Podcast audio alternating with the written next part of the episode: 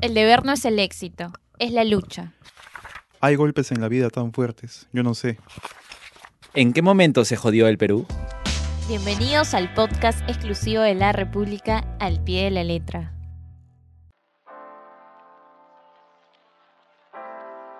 ¿Qué tal amigos de la República? Bienvenidos a un nuevo episodio del podcast al pie de la letra. Hoy estoy con Yalvi Romero y nos acompaña Marcos Cifuentes.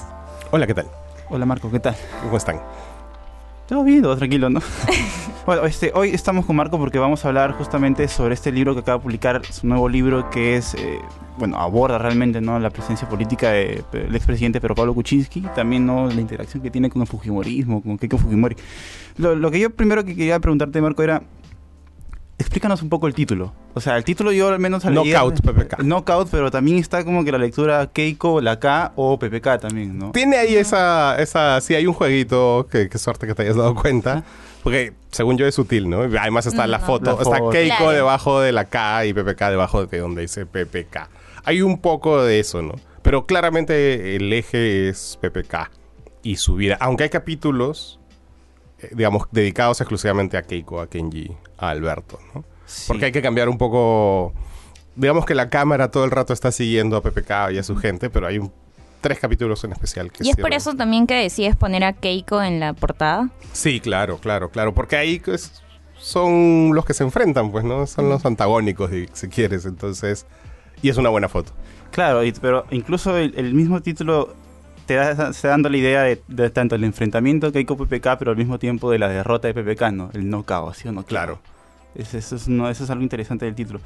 ¿Es ¿Idea totalmente tuya o fue sugerencia del editor o algo así? La verdad es que se me ocurrió a mí porque cuando estaba haciendo el libro anterior, el de Humala, cuando hablaba con la gente y hablaba con. Estaba haciendo, los- estaba haciendo las entrevistas para ese libro, estaban ocurriendo todos estos eventos. ¿no? Entonces, estaba hablando con uno y de pronto se tenía que parar e ir porque había reventado una declaración de Marcelo Odebrecht.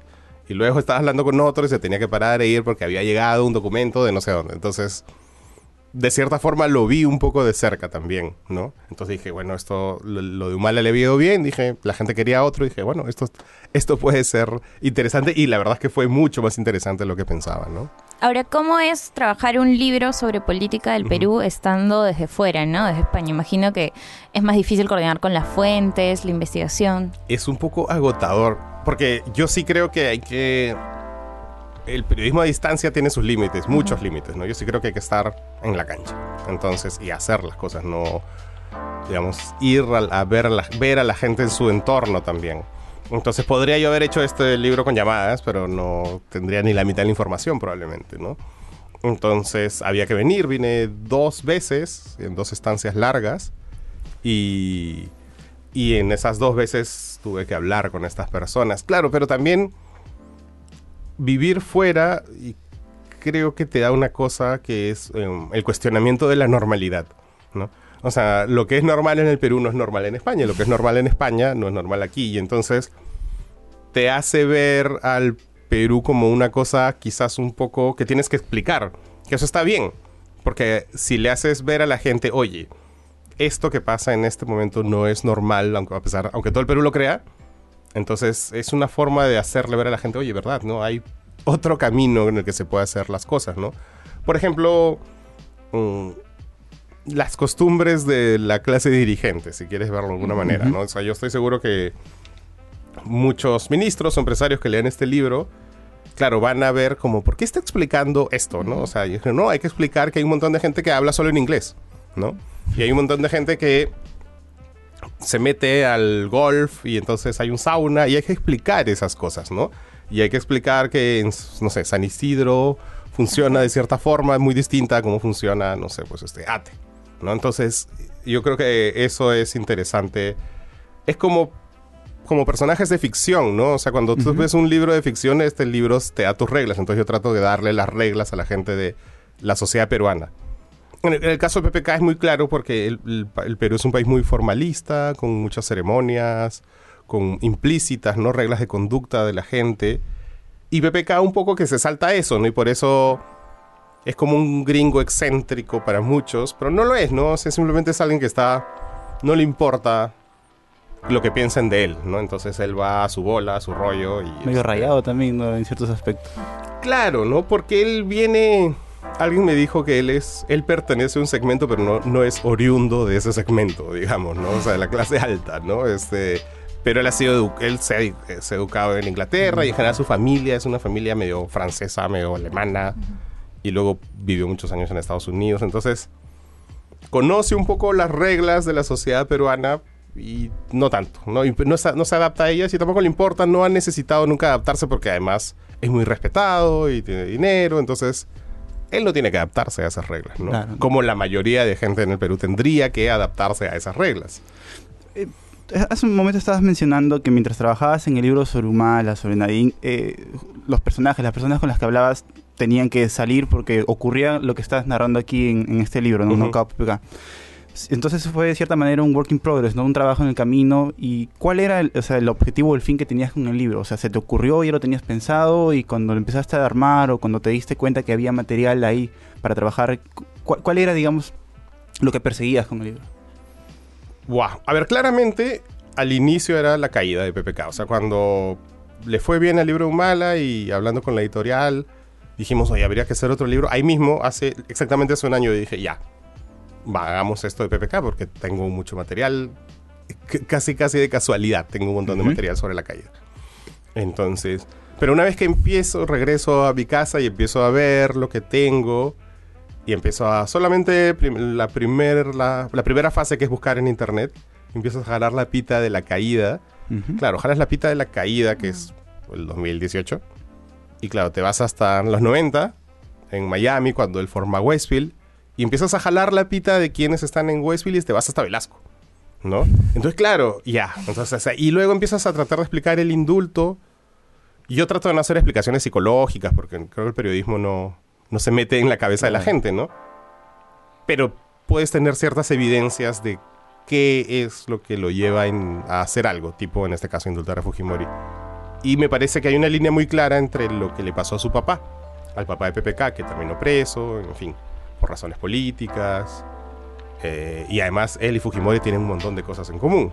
Son hijos de inmigrantes en el Perú, este, son hombres de números, son presidentes, tienen exactamente la misma edad, ¿no? Entonces tienen como... Hay, y PPK, por ejemplo, ponía mucho como ejemplo a Leguía, que no quería que Fujimori le pase lo mismo que a Leguía, que murió en la cárcel. Y claro, su papá estuvo en la cárcel, en la misma cárcel en la que estuvo Leguía, ¿no? El papá de en el PPK, en el panóptico. Entonces, tú puedes ver ahí cosas. Entonces, claro, obviamente si ya tienes eso, entonces te haces la vida. Y además la vida de PPK es fascinante en realidad, ¿no? Ah, yo creo que el nivel de éxito empresarial o del mundo, el mundo financiero internacional que él tuvo, las empresas, no sé, es como creo que ninguno aquí, ni nadie que esté escuchando esto, y el 99.999% de los peruanos, tiene una idea real de cuán exitoso fue este señor. O sea, de cuánta, no solo cuánta plata, sino cuánta admiración generaba o cuán reputado era, ¿no? Eh, o sea, era un señor que cuando se divorció en los años 90, en, en la prensa, en el Wall Street Journal, salió un, un cachito, ¿no? Diciendo, ay, no sé, entre otras cosas, bueno, este señor se ha divorciado.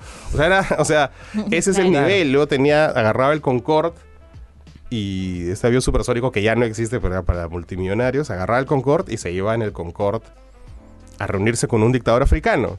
Y luego tenía su sesión de directorio en Toyota, pero Toyota no de la Javier Prado, sino Toyota de Tokio. ¿no? Entonces, claro, es un tipo que tuvo una vida muy, muy fuerte, muy interesante, muy loca, y que además ha estado, como dice Santiago Roncagliolo, en cierta forma una especie de Forrest Gump de la política del siglo XX, ¿no? Porque está con Velasco, Claro. está con Belaunde, en cierta forma está con la campaña de Vargas Llosa, está en la campaña de Vargas Llosa en el Fredemo, el primer gobierno de Toledo, entonces claro, ahí vas recorriendo 40 años de historia del Perú, ¿no? Hay, hay una parte del libro que no sé si quizás tú la puedas explicar. Es PPK eh, en sus 20 se convierte en un funcionario pues no del Banco Mundial, o sea, famoso, tiene, tiene, tiene, es reputado como tú mencionas. Pero de la nada se, se va a trabajar hasta el Perú.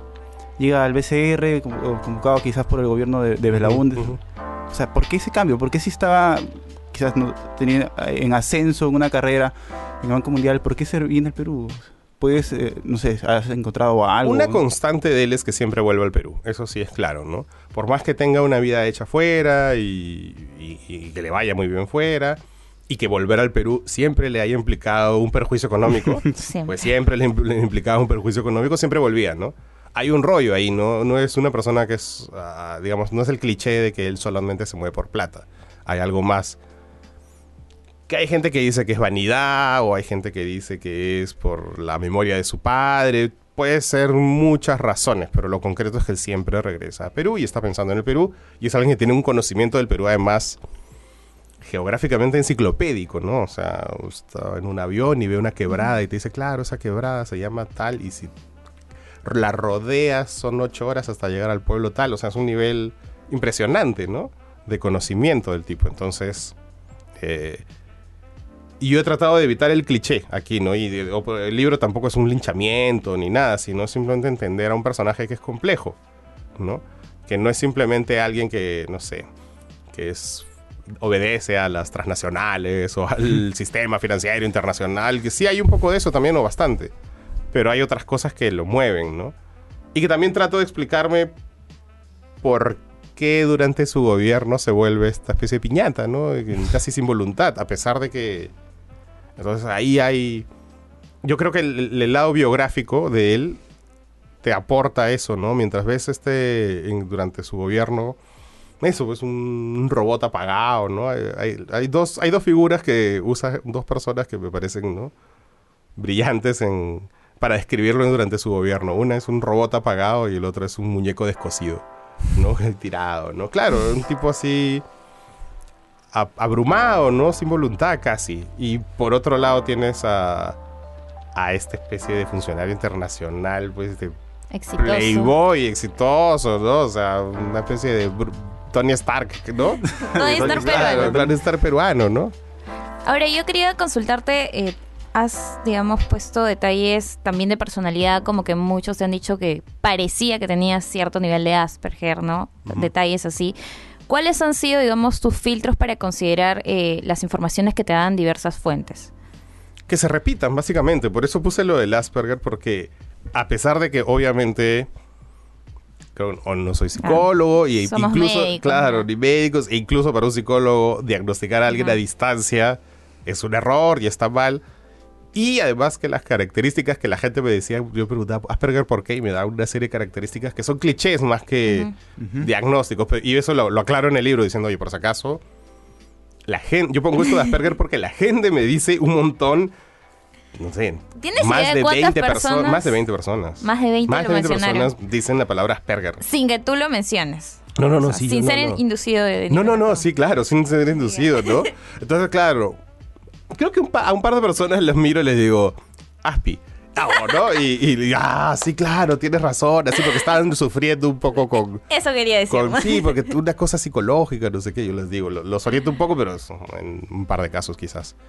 Eh, sí, más de 20 personas. Entonces, claro, ahí hay que decirlo y luego hay que aclarar a qué se refieren, ¿no? ¿Cuál es el cliché que se ha construido sobre esta condición? Porque es un cliché finalmente, pero se lo atribuyen y es más fácil. La gente entiende la realidad a través de sus prejuicios, ¿no? Eso, claro, todos lo hacemos. Entonces, si tú tienes un prejuicio sobre qué es ser Asperger, ahí está, pues, ¿no? Funciona, digamos.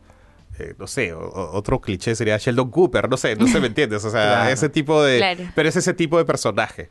Entonces, sí, es, es así. Entonces, si alguien repite mucho algo, otra cosa que repetían muchos era que él le hacía caso a la última persona que le hablaba. Sí. ¿no? Y eso me lo repiten. Y además eso me lo habían dicho antes, o sea, ya cuando no se me había ocurrido hacer un libro de PPK ni nada, digamos, hablaba con algún amigo que más o menos cercano, no sé qué.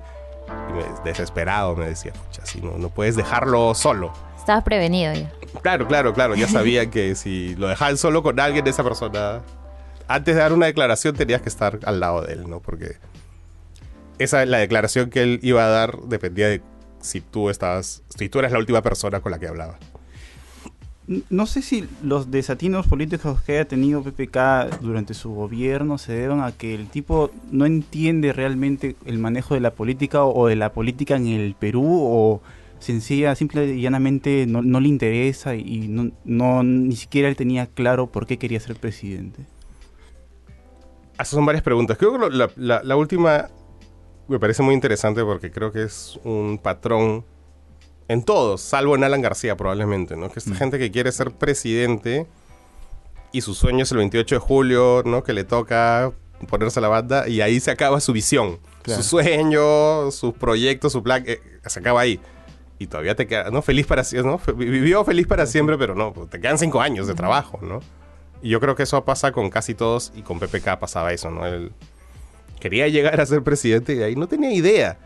Eh, mucha gente me dice que Zavala, por ejemplo, pensaba igual que PPK y Zavala tiene una frase que se la dice a alguien en, en confide- confidencia y que es algo así como, sí, bueno, nosotros pensamos que, que si la economía se enrumbaba, ya pues no todo... Iba a y a- funcionar. claro, y, y además es gracioso porque cuando se lo está diciendo a esta persona, se le empieza a decir y luego se detiene. Está a punto de decir, va a llegar solo, no todo lo demás va a llegar solo.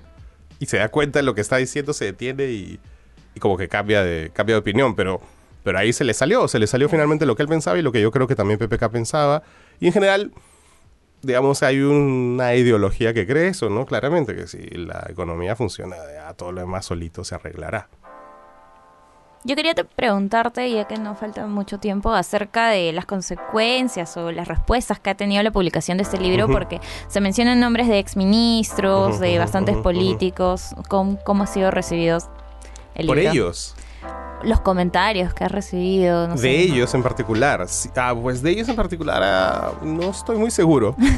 Ah, hay un par así que están un poco ofendidos y me dicen, no, que no fue así. Yo, mira, lo que pasa es que Está grabado, está grabado. no, no, no está grabado porque yo no grababa las... Ya. las pero además no... Pero sí es cierto que yo no le atribuyo a nadie algo que, digamos, esa persona no me haya autorizado. Claro, hay ¿no? nombres que no mencionas. Claro, claro, claro. Pero, por ejemplo, ah, yo trato de ser muy cuidadoso cuando digo que alguien tenía la percepción de algo versus de que algo pasaba, ¿no? Entonces, cuando yo digo, entonces todo el mundo creía que tal ministro era un patán.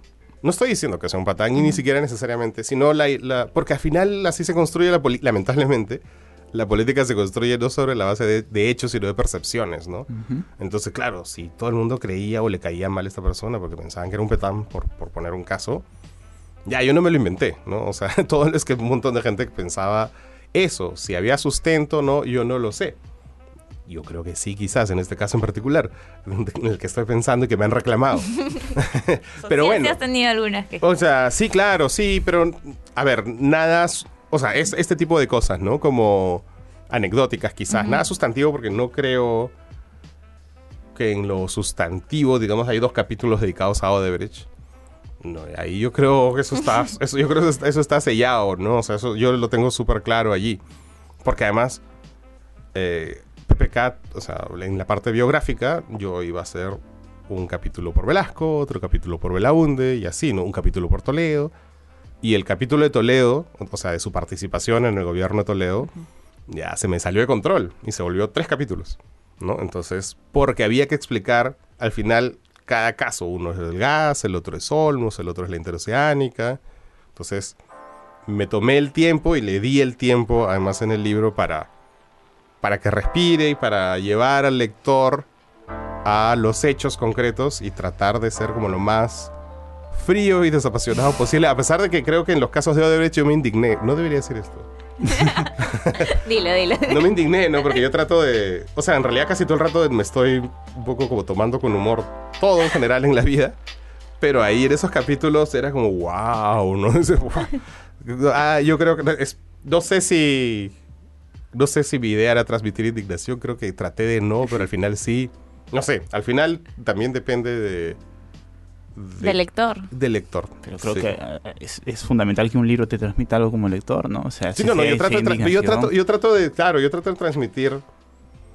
Yo no trato, eso es lo que decía hace un rato, yo trato de no hacer linchamientos. Es decir, este, sería muy fácil linchar a, a PPK, mucho más fácil linchar a Keiko, ¿no? Este, pero, Justo sobre eso te quería hablar. pero no, ¿no? Hay una, ahí está la parte más o menos casi llegando a la página 100, es como que se deja a PPK un poco de costado y se empieza a hablar de Keiko. Ujú. Eh, por ejemplo, as- eh, al menos hasta donde yo he leído, se revelan aspectos del- de, la vida eh, quizás no íntima, pero sí más, más de un ambiente más pequeño de Keiko Fujimori que Ujú. quizás personas no, no, no conocen realmente, ¿no? Por ejemplo, la opinión que hay de un amigo de Alberto Fujimori respecto a ella, ¿no? Esto es una, una frase genial dentro de ahí que tú le pones como un diálogo. Que es como que a nadie, a la chancona de la clase nunca le gustan que su trabajo final Claro. le digan que es una mierda, pues, Sí, ¿no? sí, sí. Eso es sobre todo porque ya en algún Por momento... fuerza popular. Claro, por fuerza popular, ¿no? Claro, lo que pasa es que ella es como una persona, eso como, vamos, a- digamos, la imagen de la chancona, de nuevo, todo esto es cuestión de imagen y percepciones, ¿no? Pero la imagen que ella proyecta es la chancona de la clase, básicamente, ¿no?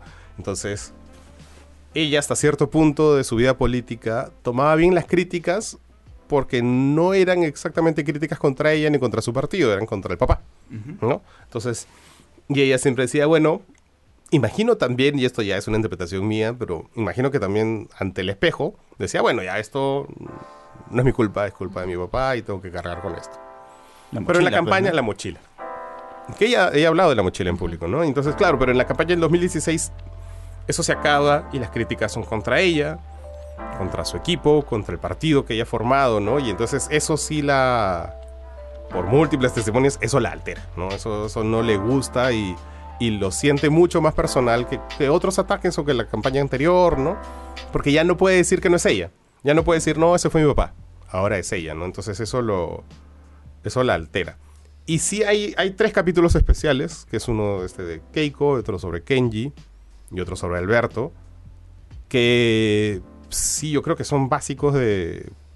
Porque siguiendo solo a PPK, mi idea siempre era seguir solo a PPK y a su, digamos, poner la cámara en su entorno y en él.